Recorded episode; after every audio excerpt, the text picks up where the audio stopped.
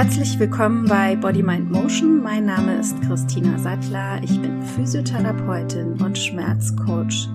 In der heutigen Folge geht es darum, was eine Landkarte mit chronischen Schmerzen zu tun hat.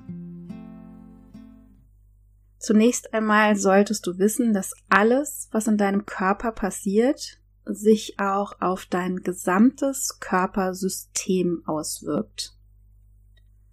Alles, was in Geweben passiert, zum Beispiel Entzündungen oder wenig trainierte Muskeln, haben eine Auswirkung auf dein komplettes Körpersystem. Am Ende ist es aber immer dein Gehirn, das entscheidet, ob du Schmerzen haben sollst oder nicht. Es ist auch wichtig, dass du weißt, was auf Rückenmarksebene und in deinem Gehirn passiert. Die Erkenntnisse der Wissenschaft sind da noch sehr neu aber man weiß, dass verschiedene Gewebe verschiedene Heilungszeiten haben, was aber auch ein bisschen abhängt von deinen anderen gesundheitlichen Faktoren, sprich, hast du Diabetes, es funktioniert deine Schilddrüse ordentlich, also all diese Faktoren spielen beim Heilungsprozess von Geweben auch noch eine Rolle. Und manchmal ist es so, dass Gewebe schon lange verheilt ist und trotzdem Schmerzen bestehen bleiben und sogar chronisch werden. Dein Gehirn schlussfolgert, dass irgendwo noch eine Gefahr ist und dass es dich schützen muss.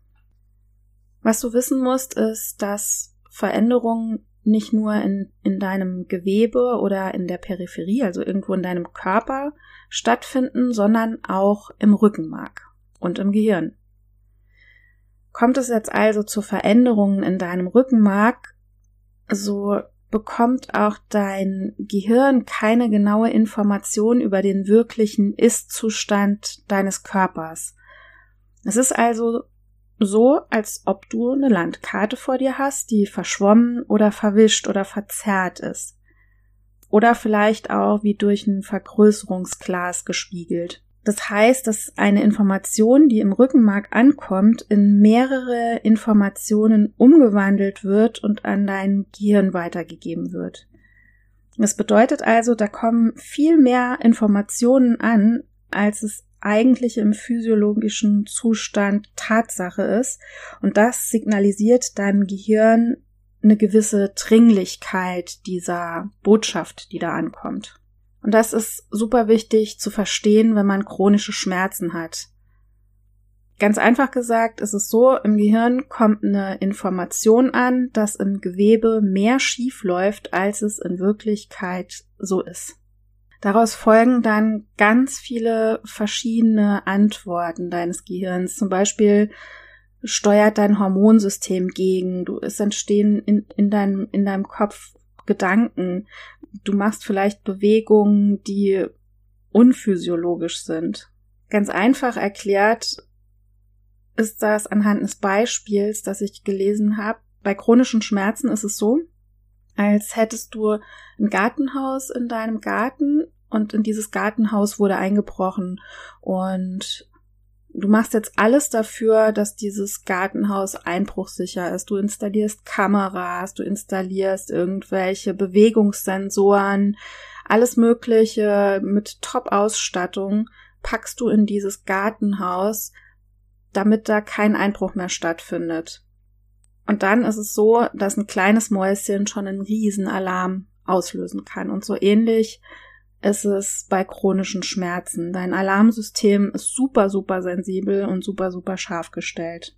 Und das passiert, weil aufgrund der Veränderungen im Rückenmark falsche oder verzerrte Informationen in deinem Gehirn ankommen. Die Rückenmarksveränderungen verändern auch in deinem Gehirn die Schmerzknotenpunkte. Davor muss man allerdings jetzt keine Angst haben und man kann das auch wieder verändern. Aber deine Landkarte verwischt. Diese Landkarte hat einen medizinischen Namen und der lautet Homunculus. Dieser Homunculus gibt Auskunft über die Gehirnareale, die für genau abgegrenzte Körperbereiche und Körperfunktionen zuständig sind. Manche dieser Körperregionen, die auf diesem Homunculus abgezeichnet werden, können überlappen. Körperbereiche, die viel genutzt werden, werden auch größer auf diesem Homunculus dargestellt. Der Homunculus ist so ein kleiner Streifen in deinem Gehirn, ziemlich genau über deinem Ohr. Und dieser Streifen repräsentiert auch Hautareale des Körpers. Das heißt also, piekst du dir jetzt in den Finger, dann wird der virtuelle Finger in diesem Streifen aktiv. Das kann man darstellen. Manche Hautareale sind größer repräsentiert als andere aufgrund ihrer Wichtigkeit.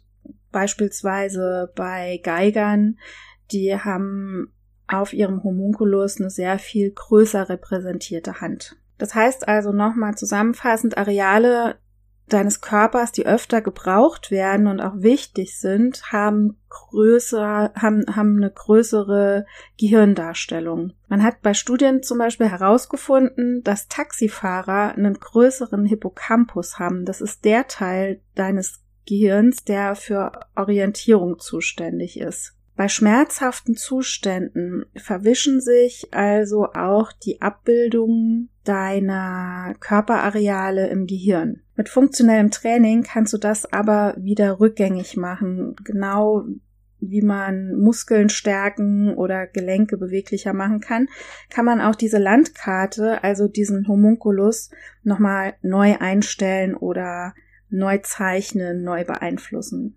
Du kannst also die Repräsentation neu organisieren. Das ist wissenschaftlich belegt, denn man hat Studien mit Patienten und Patientinnen mit Phantomschmerzen, aber auch Studien mit Patientinnen und Patienten mit chronisch re regionalem Schmerzsyndrom durchgeführt und festgestellt, inwiefern diese Areale in dem Homunculus dann aktiv sind ein geeignetes Training, um deinen virtuellen Körper in deinem Gehirn, also in dem Homunculus zu trainieren.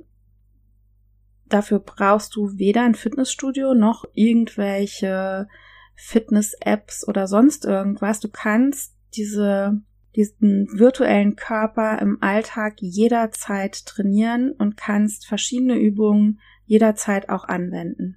Um dir ein paar Tipps zu geben, ähm, vorab eins, dein Gehirn hat Spaß daran, irgendwie Neues zu erfahren, abgelenkt zu werden, neue Reize zu bekommen. Und das ist Grundlage aller Übungen. Das heißt also, wenn es eine Bewegung gibt, die dir Schmerzen bereitet, dann versuch einfach mal dein Gehirn so ein bisschen auszutricksen, indem du diese Bewegung in einem komplett anderen Kontext machst, zum Beispiel beim Zähneputzen oder geknüpft an, an positive Emotionen, zum Beispiel mach dir dein Lieblingslied an und versuch die Bewegung während deines Lieblingslieds durchzuführen. Oder wenn wenn es zum Beispiel um eine Bewegung geht wie nach vorne beugen und der Rücken tut weh, mach diese Bewegung im Liegen und zieh die Beine an den Bauch. Versuch ein bisschen kreativ zu werden und Bewegungen, die schmerzhaft für dich sind, in anderen Kontexten auszuführen. Es ist auch ganz oft so, dass Patienten zum Beispiel sagen, mir tun so die Knie weh, aber wenn ich im Wasser bin, kann, kann ich alle, alle Bewegungen durchführen.